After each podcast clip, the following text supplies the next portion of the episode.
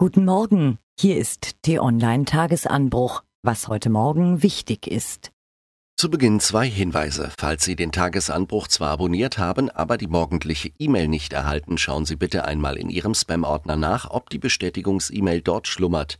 Gelegentlich kommt es auch vor, dass manche Abonnenten den Tagesanbruch mit Zeitverzögerung erhalten. Das Technikteam arbeitet daran, den Fehler zu beheben. Was war? Wir werden stärker.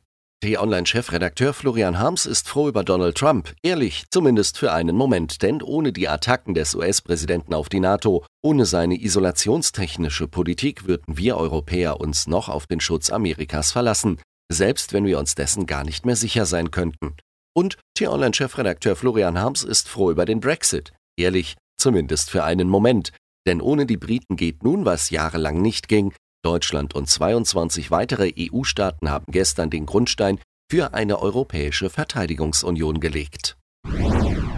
Im Frühjahr 1991 saß Florian Harms im Gerichtsgebäude des Hochsicherheitsgefängnisses Stuttgart-Stammheim, einem trostlosen, kalten Zweckbau. Gebannt verfolgte er den Prozess gegen das ehemalige RAF-Mitglied Susanne Albrecht, die nach dem Zusammenbruch der DDR festgenommen worden war. Das niedersächsische Landeskriminalamt hat gestern Videos aus Überwachungskameras veröffentlicht. Darauf zu sehen Ernst Volker Staub und Burkhard Garweg, zwei der letzten Ex-RAFler, die noch auf freiem Fuß sind. Mit dem Material wird jetzt europaweit nach ihnen gefahndet. Gestern hat Florian Harms im Tagesanbruch von der Verlegung eines Stolpersteins in Frankfurt für die ermordete Jüdin Carolina Kohn berichtet. Eine Kollegin las die Ankündigung morgens und begegnete prompt in der Mittagspause dem Künstler Gunther Demning, als er gerade sechs weitere Stolpersteine für die ebenfalls ermordete Familie Goldblatt verlegte. Angehörige der Opfer waren eigens aus Israel und den USA angereist. Es war bewegend, so die Kollegin. Florian Harms gesteht, er ist abhängig von einem Gegenstand. Er ist schwarz, flach, wahnsinnig praktisch und jetzt wissen wahrscheinlich schon alle, was gemeint ist. Sein Moment, bitte keine Schleichwerbung im Tagesanbruch. Okay, okay. Jedenfalls kann Florian Harms nicht mehr ohne das Ding. Der T-Online-Chefredakteur freut sich auf jedes neue Modell des Herstellers mit dem Obst im Logo. Bis gestern. Denn gestern las er einen Artikel von T-Online-Digitalchef Helge Denker. Das neue Modell ist zugleich das zerbrechlichste, schwächste, unterirdischste das je. Ah, Florian Harms schreibt sich in Rage. Nicht gut. Also macht er lieber Schluss mit diesem Thema und behält sein altes.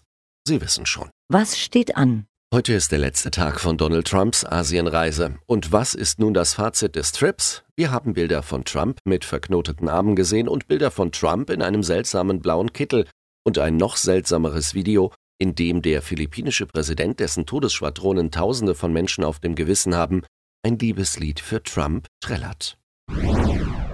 Nordkorea ist so abgeschottet wie kein anderes Land auf der Welt, und wer versucht, aus der Diktatur zu fliehen, dem drohen Folter und Tod.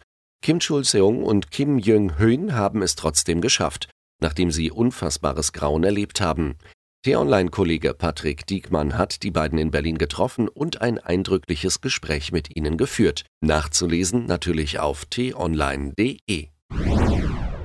Unter den Terminen voraussichtlich ohne Berichterstattung listen die Nachrichtenagenturen heute eine Veranstaltung des Bundesministeriums für wirtschaftliche Zusammenarbeit und Entwicklung. Sie heißt Eine Welt ohne Hunger und widmet sich dem Ziel, bis zum Jahr 2030 rund 500 Millionen Menschen aus Hunger und Mangelernährung zu befreien. T-Online-Chefredakteur Florian Harms findet, das wäre durchaus berichterstattenswert. Ach ja, und in Berlin gehen die Jamaika-Sondierungen weiter, flankiert von Interviews, Statements, wechselseitigen Anschuldigungen und so weiter. Was lesen? Der Nahe Osten ist seit Jahrzehnten in einem Dauerkonflikt gefangen, der immer wieder von Regional- und Großmächten geschürt wird. Die jüngste Eskalation geht von Saudi-Arabien und dem Iran aus um die Vorherrschaft in der Region. Es ist schwierig mit den Zahlen. Im Jahr 2015 haben die unteren 40 Prozent der Beschäftigten weniger verdient als noch 20 Jahre zuvor. Das ist ein Fakt. Also ist die ganze soziale Spaltung in Deutschland größer geworden, könnte man folgern? Tief im Permafrost lauern Killerviren aus prähistorischer Zeit, die über die Menschheit herfallen könnten sobald die Erderwärmung die Arktis auftaut.